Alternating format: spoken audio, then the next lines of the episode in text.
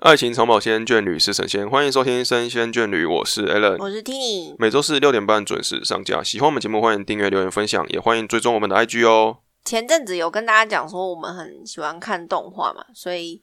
这一集就是我们讲了很久，讲了很久，私底下讲了很久，对对对说要录一集跟动画相关的节目。对对对，那因为我们两个看的动画其实因为毕竟我们不太是一样一个男生一个女生嘛，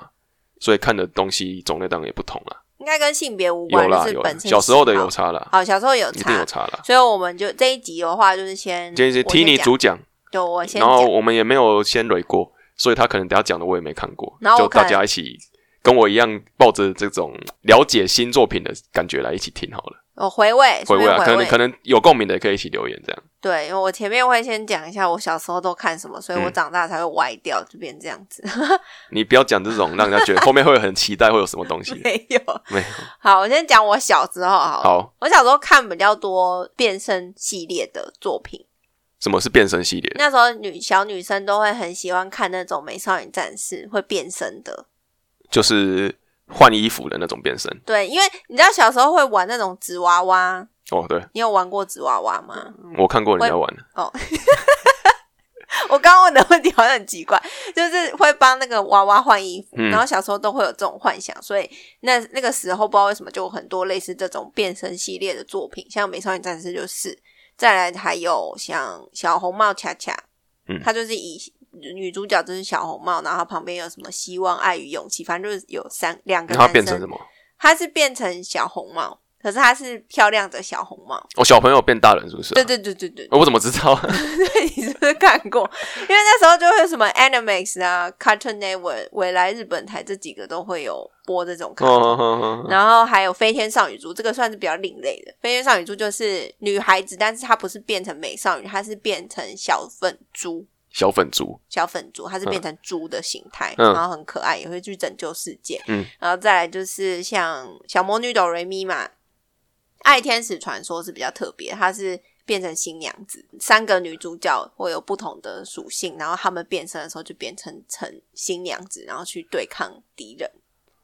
哦，对，这是《爱天使特别嗯传说》。嗯，然后还有《骷髅魔法使》是最有名的嘛，但是知识，但它的过程是知识帮他换衣服，然后还会有魔杖什么的，反正基本的配备一定会有个变身器，对，然后会有魔杖，然后会变身，然一后定是魔杖吗？不一定，有时候他可能是个就是手上一定要拿一个，个东西，或对者是不对？化妆盒或什么之类的，那个是变身器啊！我说变身完之后，他手上一定要拿一个东西的。就是他们会有一个漂亮的东西可以拿。嗯对，然后像是比较另类的，还有像呃叮当猫，叮当猫就不是美少女了，叮当猫就是真的会不知道什么，叮当猫变变变啊！你没有，我不知道什么东西。你把它讲，你跟大家介绍一下它好了。就是一只猫，它真的是一只猫。然后它如果要变身的时候，它会变身成彩色的状态，然后再换成另外一个形态。反正它的变身过程有一点像美少女战士那样子，我不知道你有没有看过。它跟哆啦 A 梦很抽象没有关系啊，没有关它系，跟哆啦 A 梦有没有关系？可 能哦是同一个作者吗？不是同一个作者，可能虽然有点冷门，我觉得大家可以去 Google 叮 当猫，他真的叫叮当猫，对不对？对，它就叫叮当猫。因为那时候其实我小时候有点搞混，因为小叮当嘛，哦对啊所以那时候还以为他们是一样的东西。对啊，对啊，对啊，不是，我是看广告才知道他的，然后我就去看，我觉得也是蛮有趣的作他品，是在讲什 么？我忘了，哦，好，是啊，你推荐，结果你忘记。 我不是推荐，我是跟他说我小时候都看一些很奇哦怪，的好东西。，好，那还有另外一个作品就是《梦幻拉拉》，然后他是讲说那个女孩子她捡到一本。应该是笔记本，我记得，然后她就在笔记本上面画画还是干嘛，她就可以变成另外一个角色，然后那个角色就是歌手，很有名的歌手，然后她他变画什么就可以变什么。对对对，他他可以把自己的衣服什么画上去，然后他就会变成这个另外一艺。名是现在的艺名，还是以前就叫这个？那个那个动画的名字，我小时候看他它就叫叫梦幻幻拉拉，拉。哦好，女主角是蓝好色像头发的，很冷你门。看，真的有差，我都跟我们在分两集，你因说为我我们们无法有共鸣关注。的对对对对，不完一全样，不一样是。是然后还有乱码二分之一也是变身系的，只是哦它是浇热水跟浇冷水会变成男生跟女生。对对对，对，这个也是变身系，就是小时候有一阵子特别流行这种变身系的，嗯， 然后再来比较偏不是变声系的话，是比较偏男生的话，是像轻松小品、一休和尚啊，忍者乱一休太我看好郎，久了。对啊，哎、一休很让我超爱 的哎、你会你会那个吗？小时候不是都会坐在那个， EQ 上不是会会学他那边转那个哦你的头会会，然后还要盘坐，然后还要摸自己的头，这样很可爱。然后还有呃，像暴走兄弟暴君你要看哦，有，然后游戏王哦，还还有另、嗯这个蛮后面的哦。还有十二生肖爆裂战士，你有看过吗？它是所有的角色都是十二生肖，然后他们会一起出任务，会变成很大一只的，类似变形金刚那种。他哦们变成麒麟，没没看有？没看过我应该吗是我应该是要看过，可是我没看过，因为对你讲这个已经很难心想了。他这种这这种就是比较偏男生系对列对对的对变对身，对对因为对，像数码宝贝这种也是，对吧？所以我们也很好奇嘞。数码宝所以贝你算后你期你你的吗你的变身是那种女生女生版变跟女男生女生版变女神对啊，男生变男生的变身都是动物那战个士，战士，然后不然就是可爱的变成很帅的这种宠物类的变身。对啊，嗯，差不多是这种好的。，这个我下集再跟大家聊聊。对，然后还有像那个比较强的系列，就是《利古利古魔法阵》，哦，好画像风比听较过可爱，，就听是里过。面会有个草裙草裙舞的爷爷一直出没的。女哇女主角是魔法师啊，男男主角就是可爱的小勇士，然后女主角都会在地板上画哦，一些对对很对，奇怪那个的对对对对魔对，法阵，对，好这个也很，这个也蛮经典的。哇，这个我都哦印象好薄哦，印象很薄有听过啦，这有听过，至少比前面那个我再再说这个我听过，那纯爱系列就像小红豆这种啊，所以你小时候都看这种变身又纯爱的，对，还有还有像是玩少爷，你有看过吗？我听过，我玩少哦看爷是看蛮过，强的，就我小时候看最多就是日系的，嗯，然后如果是美系的话，嗯就是像汤姆猫、杰利鼠这种卡通类型的，嗯，但是我美系的比较少看，因为我对于那时候不是有卡通频道嘛，我对于卡通频道的那种画风比较没有兴趣，比较美系画风，对，所以看的比较少。然后像《怪博士与机器娃娃》《灵异教师审美》就是比较后期的作品，对啊，那个都蛮后面的，就是我长长比较大的时候会审美有一些些后面会有一些福利画面诶，你知道漫画版的，我没有他看那个雪女哦漫都画会穿很少，然后小时候都会看，对啊，以前他有的深夜卡会，通因都为这样欸没有审美，他是深夜播深夜播的啊，对因为小朋友会对啊怕啊，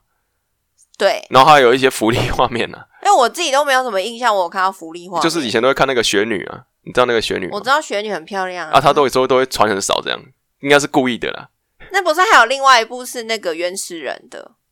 哦，对对对对对，你知道我在讲哪一部？我知道，就是男男主好像金刚嘛，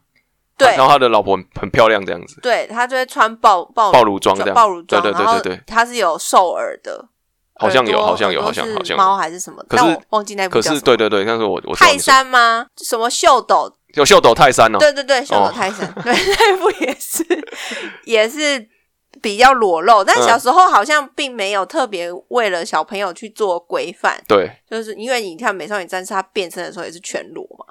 嗯，只是没有露点。他是展展现没有人没有体画美这样，对对对，小时候的都是这样子，然后直到长大之后才开始有规范说，有这哦、种所谓成人动画的东西。有分级制度。哦，对，因为你看像对对以前对对对，以前没有分级的，对啊，以前那个像鲁鲁修，她就是女主角都常常裸露啊。那那个这个不什是以前的吧？陆修后期的呢，么鲁修，不算是后，诶算后嗯期。你要跳这么快哈？好好好不好意思，跳 太快了。然后因为有一些作品它很久了，可对是我是最近才看的，像是《鲁鲁修》就是。嗯，然后我觉得是一部很经典的作品。鲁鲁修他的作画是 Clamp，Clamp 就是跟《骷髅魔法使》是同一个作者，所以你会发他现们他们是工作室吧？呃就两两双人组吧，啊对对对对然后对，他们的作画风格就是下巴都超尖，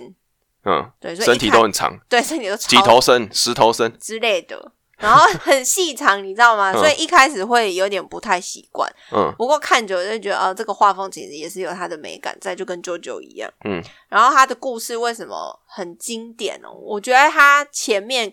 有一点难吞下去，怎会么说有一点小无聊，我觉得会有点暴雷他。是在讲什么？他在讲说，这个男主角他有一天得到了一个很特别的能力，就是他的眼睛，他他那个能力我忘记名字，反正他可以操控人心，只要我对到你的眼神，我就可以操控人心。哎呦然，后这个人就会，他被操控的期间，他不会记得。那他就得到这个能力之后，他就想要掌权嘛。是然后他又是一个王公贵族，所以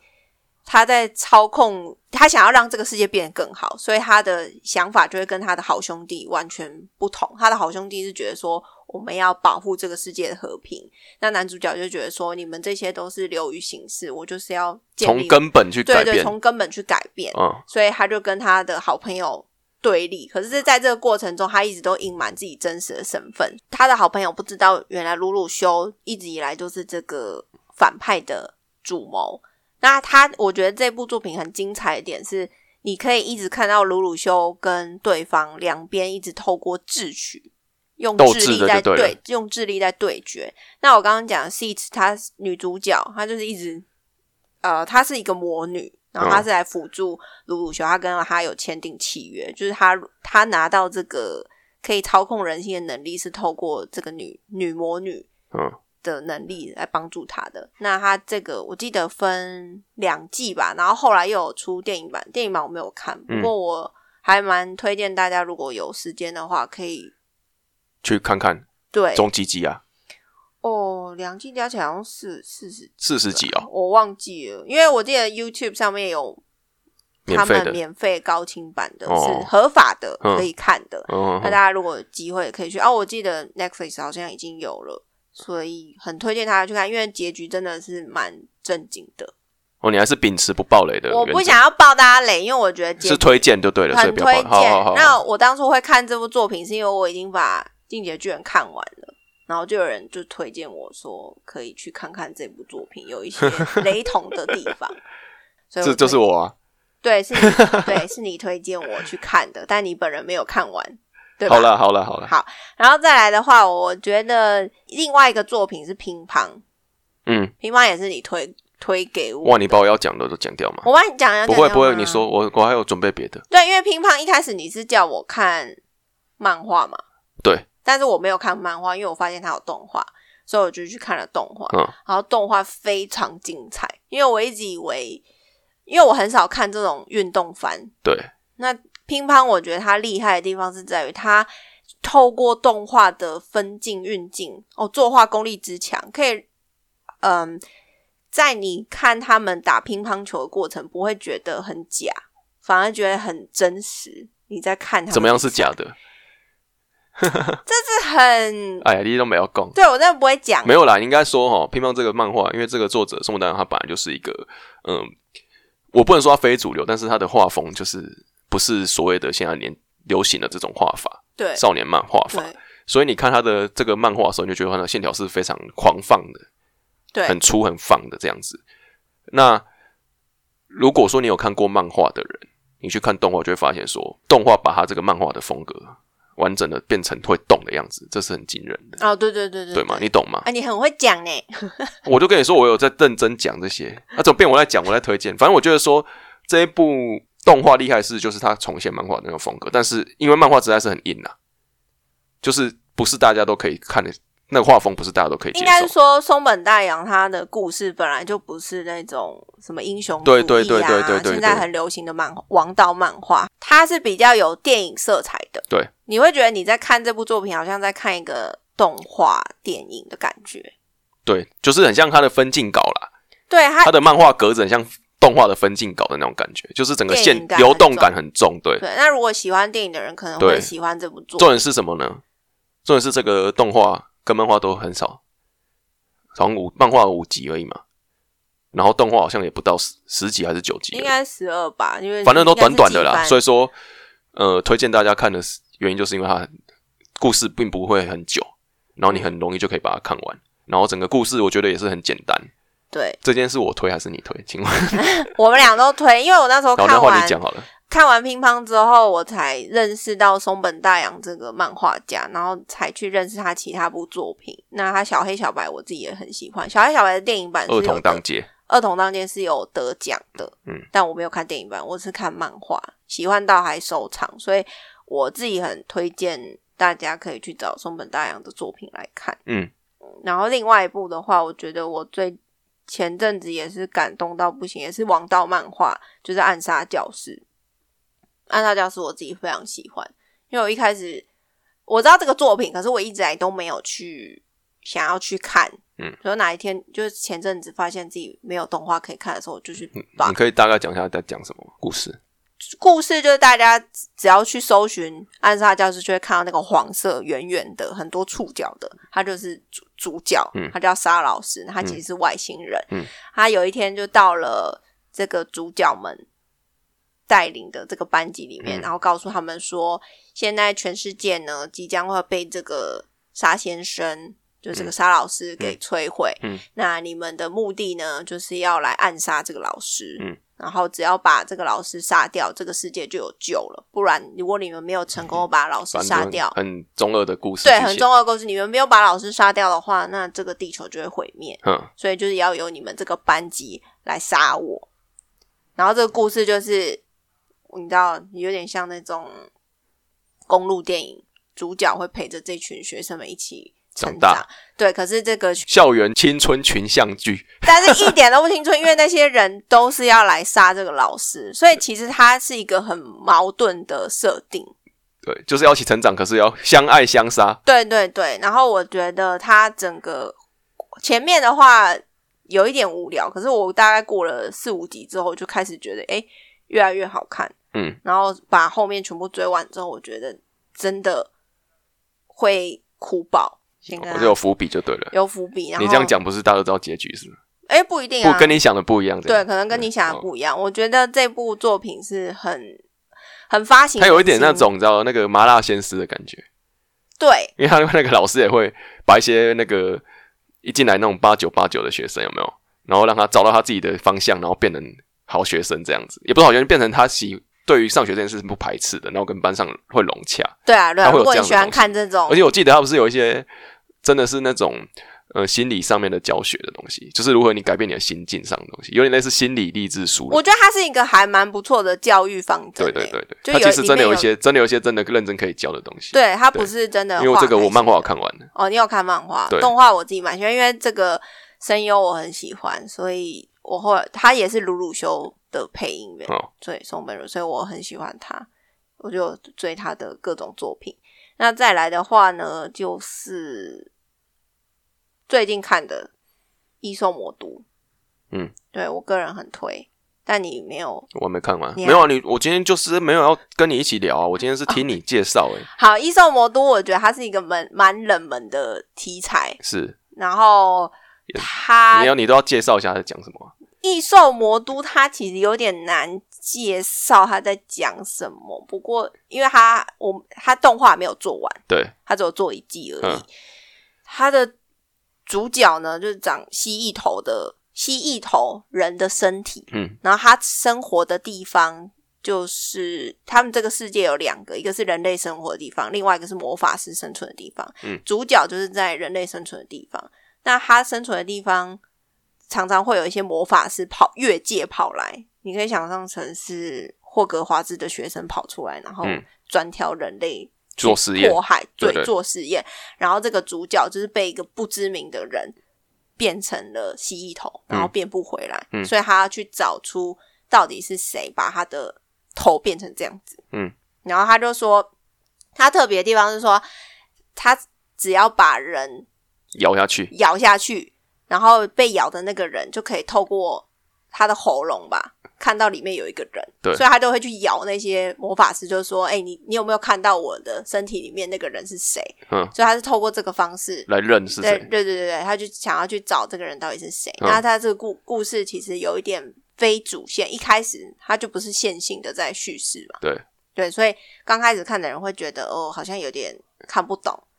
嗯但是它有趣的点会吸引我的地方，除了画风之外，它有很多暴力美学。嗯，因为如果觉得是喜欢昆汀电影的人，应该会很喜欢。好，它后期很多这种黑色幽默，嗯，然后很有一些血腥的画面，可是嗯你会觉得又很漂亮，有点变态。它有致敬那个《沉默的羔羊》里面那个男安东尼霍普金斯，对，啊安东尼·霍普金斯他演的电影，那个医生叫什么？汉尼拔医对生，对，汉尼拔医生他的一些风格有被带到《异兽魔都》里面哦。你要讲那么艰涩的就对 了。没有啦，就是如果你有看过这些恐怖电影的话，应该会很喜欢这部作品，我是自己蛮推荐的。再来的话，最近还有看过是，呃，三月的狮子，他在讲降旗，日本的降旗。嗯，那它的特别的地方是，这个监督导演是新房，新房就是做《魔法少女小圆》的。嗯，那《魔法少女小小圆圆》你也可以顺便讲啦。好，小圆它算是你先把小圆讲完，再讲狮子好了。好，我先讲《魔法少女小圆》。《魔法少女小圆》是一个非主流我们所认为的魔法少女你就直接四个字讲就好了。它是名不副实的动画，啊，对，她是 哎，你比较会介绍。反正她的画风都很可爱，主角都长得圆圆的，很少女，很可爱。可是她其实讲的故事是很黑暗的，就是魔法少女小圆，她会有这些魔法能力，是跟一个宠可小小精灵。啊小精灵，我们就叫她小精灵。对对，好了忘记名字了。对，小精灵签约，然后定定的。那他签他获得这些能力，当然有好有坏嘛，所以他在这个过程中有也有结交到很多的伙伴。但是最我觉得《魔法少女小圆》，我很难用简单的说法介对啊绍完对它的它是很故深的事东西。对，因为他有讲到一些宗对教、对对对人对，生观，所以还是大家请大家去看就好了。我觉得这集这个有讲跟没讲 一样。对啊，就是主要是推荐啊，小圆是推荐，但是小圆就是，如果你想要就是舒压，你就不要看，啊对他因很为它黑不是暗它不是让你舒压的，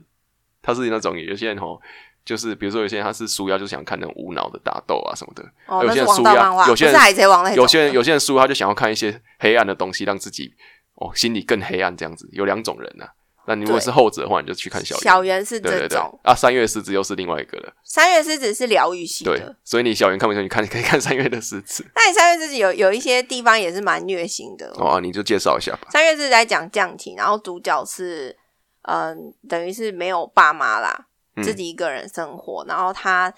他降旗也是，他不是那种很王道的做法，不是说呃这个主角隔没几集然后就变超强超厉害，没有，他就是一个心灵成长跟他的降旗的记忆成努力成长的一个故事。然后他在成长的过程中遇到很多不同的人，给他不同的历练，嗯，那它为什么感人的地方是，我觉得里面有一个很可爱的三姐妹，嗯，然后这个三姐妹其实就是一个很疗愈的存在。然后她们认识主角，然后想说，希望因为主角一个人生活嘛，那他们希望常常叫主角来家里陪伴他们，然后也可以让主角不要这么的自闭，所谓社会化啦，对，希望他不要这么边缘。那一开始主角的确很边缘，就把所有的人都排挤在外面。嗯，然后随着故事跟他比赛的过程，慢慢跟这些敞开心房了。对跟这三个女孩子一起有更多的相处，然后才慢慢的打开自己的心房。那当然，他在对棋的过程中，也有嗯认识一个嗯算是从小一起长大的棋友吧。然后这个棋友其实跟他就是亦敌亦友的关系，永远的宿敌。对，但是他其实是想要帮助这个男主角，所以在这过程中有这些角色，然后陪着主角一起成长，啊，也有欢笑，也有泪水。我觉得这部算是我前阵子看完还是会印象深刻的很作印品象，深，因为他其实他的画风我一开始也不太能接受，嗯，对他的嘴巴的那种画的方式，大家如果有去看的话，应该可以知道我在讲什么。他的嘴巴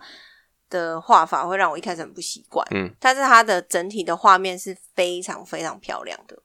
所以也推荐大家如果有时间可以去看。但是它这部还没有完结，所以动画好像只有出到两季吧。嗯嗯，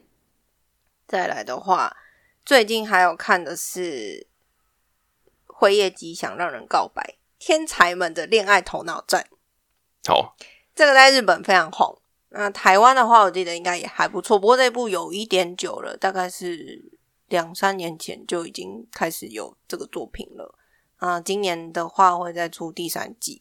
嗯，那他在讲什么？他就讲说辉夜姬就是女主角嘛，那她的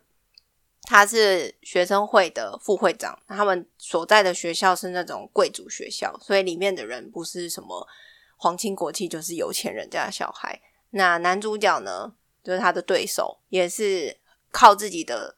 方式努力进来这个贵族学校的，所以他是外来生，不是那种从幼稚园一直有点像维格的感觉啦，维格高中嗯嗯的那种感觉。那女主角就是有钱人家，那他们两个人呢，就是想要整个故事每一集都是在讲说，他们要用尽各种手段让对方先对自己告白。嗯，那一开始我就觉得这个名字很长，很很无脑，但是我看了第一集之后我就非常爱，因为我觉得太酷手了，酷手好古复古的词哦，太搞笑了，太搞怪了，搞怪，它不是一般的那种传统恋爱剧，就是说有那种营造浪漫氛围他或什么，他反正他是恋爱的主题，他是主题还是恋爱是的？恋爱主哦，题，但是会觉得很好笑。非主流的恋爱主题。对你就是看这两个男女主角一直在斗智，想要用特各种方式让对方先告白，然后他们有时候弄的手段就会让你噗嗤笑出来，算是蛮疗愈的。而且它的整个动画里面致敬非常多其他动画，嗯，像是我就常常看到一些九九的梗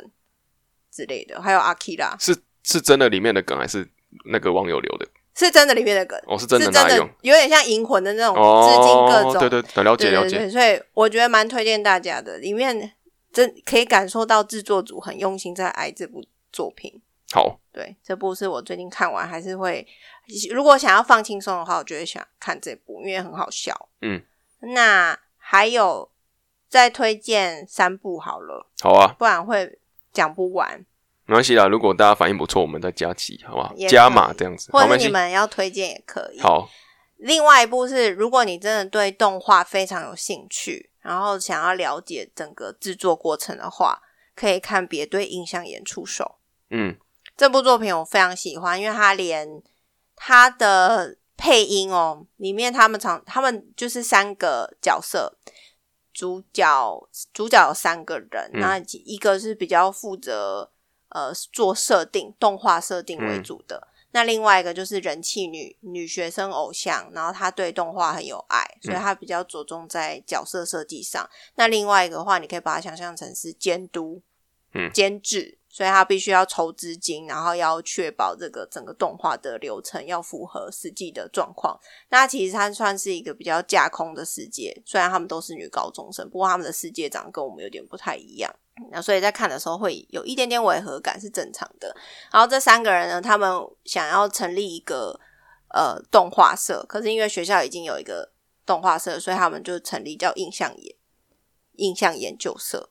然后他们三个人就是努力的想要做出一些动画作品，然后让学校可以给他们资金筹措，然后就是一一系列的故事。那它特别的地方是在于说，它每一集都会有一个他们在筹备动画会做的一些设定，你就可以看到说，哦，原来动画是这样子被所以是制寓作教于乐的一个作品哦。对，你可以透过这个作品更了解动画是怎么制作的，然后动画有多辛苦，嗯，然后甚至他们会有一些自己在那边幻想，说我的故事角色设定应该长怎样，那些绘图的手稿，并且搭配的配音，可能像是潜水艇的声音，嗯都是人的声音去都是声优自己己去模拟出来的，所以他我在听他的所有的配音的时候，我觉得很疗愈的地方是这个，哦，就它会有是一全部都些是人声。人声来配那些机器运作的声音等等。对，像你有看过乐高玩电影吗？有啊，它里对面是那对对个对射手射击枪对对对，就像小朋友会那边 pew pew pew，就是哦自对己对对对人对，生就那种配感音。觉啦。对，我觉得很有趣。然后他们在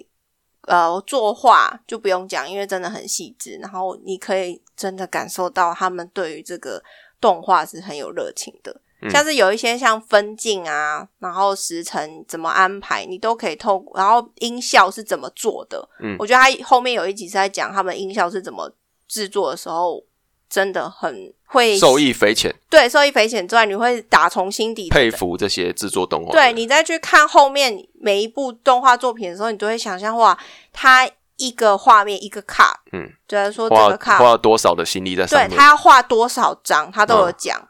都要手这样画多少嗯嗯嗯张。然后他们有一些动画，为什么如果要节省他们的经费的话或时间的话，他们会透过什么样剪接的方式来呈现？嗯，都有讲。所以这部作品我很推，如果是想要了解动画这个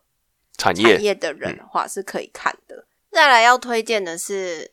八六不存在的战区，记得前几集有提到这部作品，哦，他最近很疯这个哦，我最近超爱，因为我还去买他的轻小说来看，它是轻小说改的， 原作对原作改的，改成动画。这部作品也是在讲战争，那他讲的就是说女主角所处的这个地方叫做圣马格诺利亚共和国。那这个共和国呢，每天都会遭受到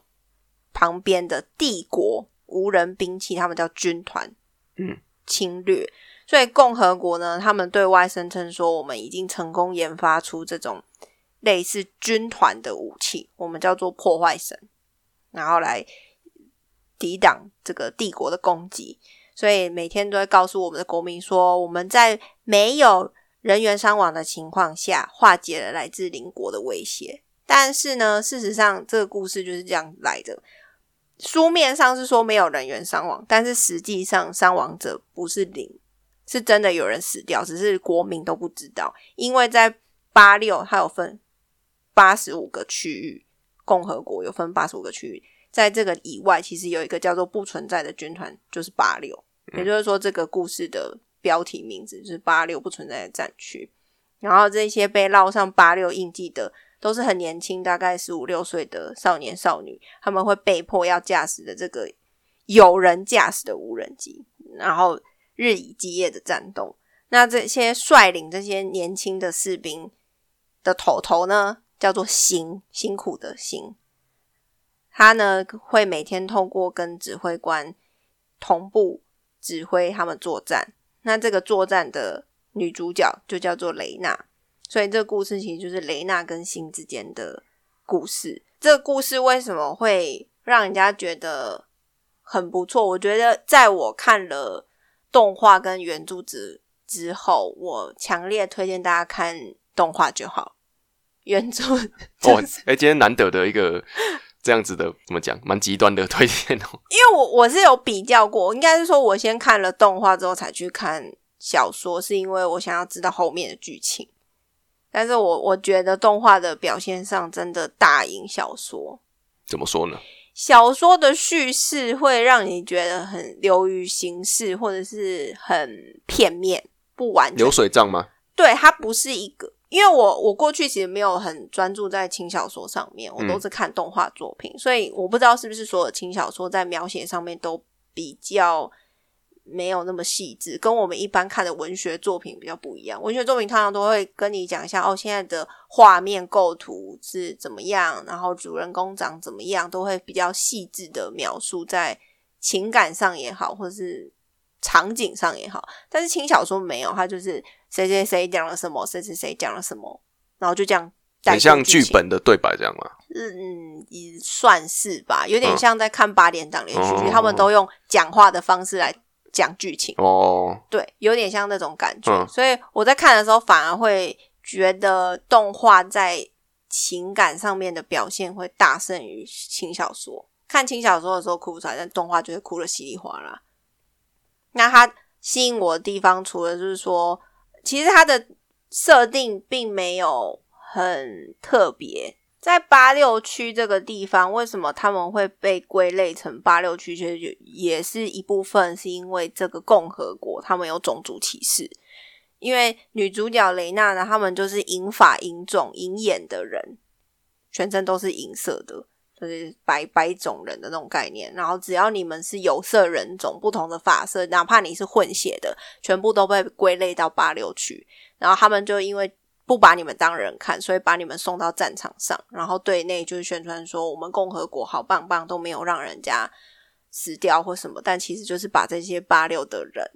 全部拿去送死。对，所以他在这个故事里面每一个章节里面都会有去慢慢的告诉你说为什么会有这样子的情况，为什么会有这些歧视，那他们每个角色都会跟这个雷娜有一些互动，嗯然后慢慢加深他们之间的羁绊。那在这过程中也是有很多胃痛的地方，胃痛就是看了真的会很难过，会爆哭。嗯你都你都介绍这种嘞哈，对我就喜欢这你种，都喜欢让人的情喜绪欢让在大处于家很哭极啊？端的，没有啊，刚刚辉夜姬没有对让啊，我人家哭说让不是啊。很好笑，就是很很想哭啊，就很极端的那种 三。月的狮子就是温温的、啊，还可以。那好这部我自己非常喜欢，我也推荐过很多朋友，他们也都很爱。然后这算最近蛮红的啦。真的算还不错。然后再来，它的配乐是泽野，泽野弘之就是《进击的巨人》的配乐，所以他在配乐上我也觉得是很棒的作品，里面的歌真的是超赞的，然后画面真的超级好。那他有一些手法是有点像电影，或者是表现的方式，其实在过去很多动画作品里面比较不会用这种画面的方式说故事。那我觉得他不管在分镜，然后在运镜或是转场，都表现的很好，而且都有切中故事里面的主题。而且你会觉得他们很鬼的地方，就是说这个动画组真的对这个作品很有爱，因为他们买了很多埋了很多梗，很鬼哦，很鬼啊，这就是什么手法？ 很鬼，就是哇，这个作品真的很鬼，很神哦，对，很鬼神，很强，很、哦，好，很厉买害，很多什么？细思极恐啊好。了，他买什么？对，还埋了很多梗，就会前后呼应，哦然后就会时不时的让你，如果你有在注意的话，你就觉得哦，天哪，这个类动画似彩蛋的概念，对，埋了很多彩蛋。你讲的很好，就是彩蛋，所以你会觉得说，哦，他们真的是有在思考这部作品，不是真的随便画画。就是他连在场景里面可能都会埋一些小梗，因为我是在巴哈姆特的动画风看的，所以有时候会有弹幕嘛。那弹幕有时候大家就会发现很多小巧思在这个作品里面。那我觉得大家有心的话，真的可以看这部作品，非常推，毕生推，一生推。好 吧前两季我真的都觉得很棒，因为它是少数第二季没有崩的作品，而且从头到尾的品质，我觉得都算八九成做的很好的，不管是导演或者是演声优的配音表现就，是品质有维持就对了。品质真的很好，我非常喜欢。那希望大家有空也可以去看看这部作品。那最后最后就是九九了，九九就是哇，你到底要讲几部？啊，最后了啦，因为太太多介绍不完了，真的是最后了。九九真的是我毕生爱，毕生推。我嗯九九这部作品真的是蛮冷门的，不能啊，能不能啊？我觉得门槛有点高诶、你不觉得吗？嗯因为包九九的画风你要适应画风啦，很肌肉线条很明显，很他的他的画负面美学是很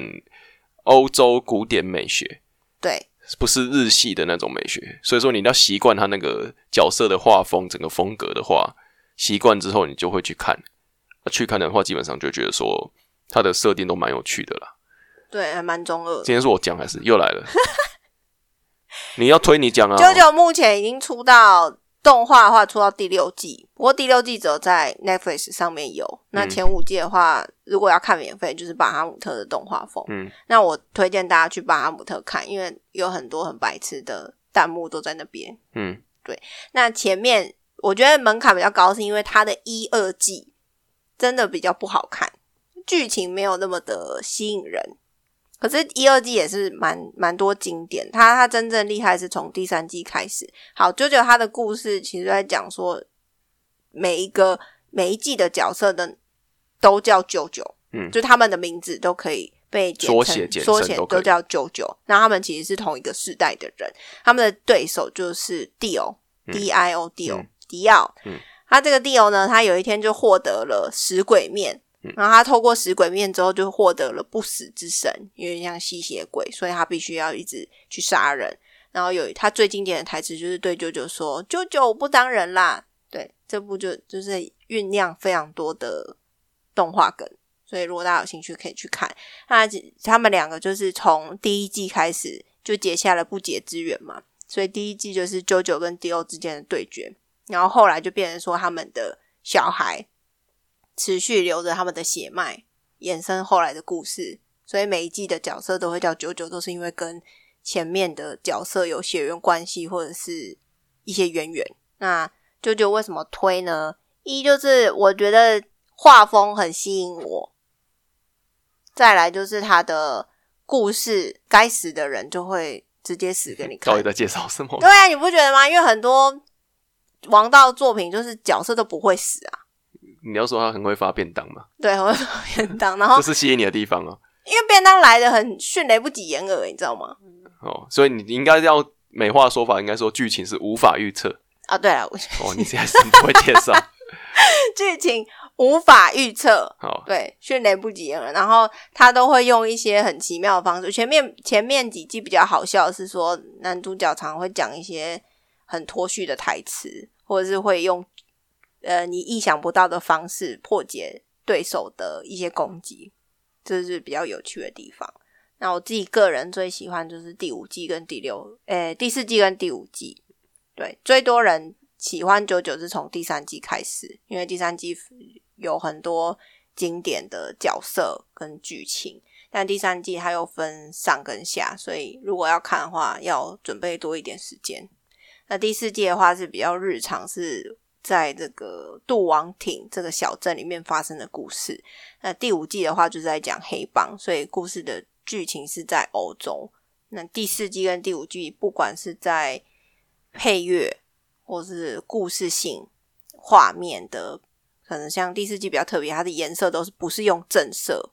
就它的紫色一定会混杂一些别的颜色，黄色一定不是正黄色。反正它的配色我自己美学很欣赏。那故事的话也比较轻松小品，而且第四季也有很多很可爱的角色，像是呃有出番外篇的岸边鲁伴，那大家 有机会的话也可以去看。所以综合以上呢，这些是我自己看过然后很喜欢的作品，那不一定会跟大家主流或者是你现在喜欢的一样。那如果大家有兴趣的话，是可以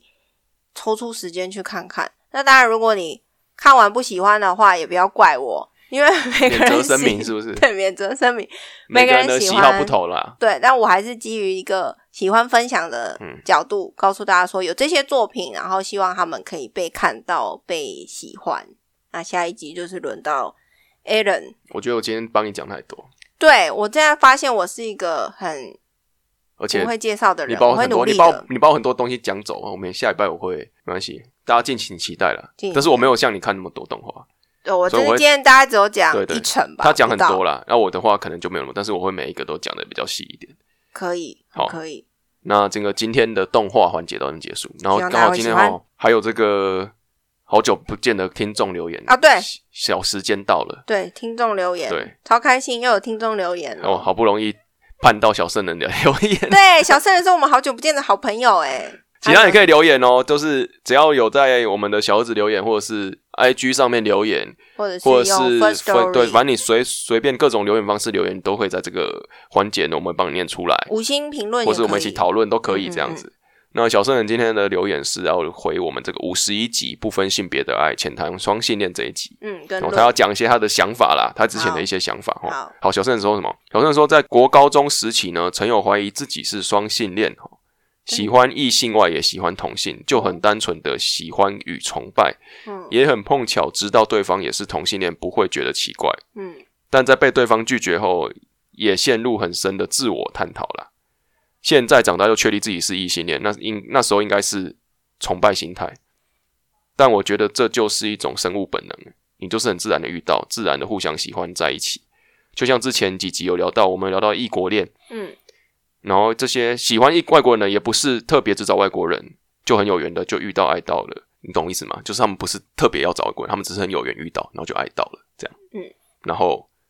享有不止朋友上的关系，然后再在一起。然后对小生来说，目前只有是异性吸引我，说不定也会被掰弯呢、他这样有一个伏笔啦，哦。然后爱情是很强大的，所以只要各位有没有这个同志的朋友或怎样的话，如果是爱情很强大，你可以把它掰完的。小沈这这这一封来信是要讲 是这样子吗 没有来把它曲解的。呃，只要有心都可以，对，有些会是吗掰弯。小沈小沈的意思是说，他以前也是有双性恋的倾向，不过长大之后嗯发现这个是崇拜心态了。其实我我觉得上一集就是五十一集啊，不是嗯上一集，对五十一集那时候聊跟论聊的时候，我自己蛮深的感触，嗯，就觉得说哦，我们以前真的会被性别的框架给限制住，对啊，但是我觉得现在我反而是可以很，因大方的聊这个事情，为我觉得很不是开大放方啊，啦很，开放的心对，态因。为我会觉得这是理所当然，你嗯就是爱他，你为什么要因为他是男生或是女生，就是很好的一个想法，对，就去限制自己的想法？嗯你喜欢他，那就去喜欢呐、对啊为什么要？这都自己给自。己的的框架。对啊，束缚我住们了一直以来都被性别的嗯框架给限制住，所以其实爱是不分性别的。嗯，所以以说今天鼓励小大圣家来对我们留言，我们要很很认真的跟他说，你也不要觉得自己什么所谓掰弯什么的，对啊，不用爱掰情弯是很是强爱大啊的，。爱就爱了啦，嗯永远不要觉得说自己是什么的。对啊，好像所以掰弯是一欢个也欢迎很小圣去喜欢同性啊，对不对？对啊，很你棒、啊。如果说自己喜欢异性的话，就是束缚住了。对不对？嗯他说他确立长大只喜欢异性，这就是束缚自己。还还说教 嘞，反正很很开心，他可以对来啦留言。然后各位朋友，如果对每一集有想法，都可以欢迎留言，我们我都们还是时会不去时看插入，对，我们都会去看的。嗯，那今天的这个听众留言时间到这边告一段落，下拜就换艾伦我本人啊，A 伦我本人，嗯，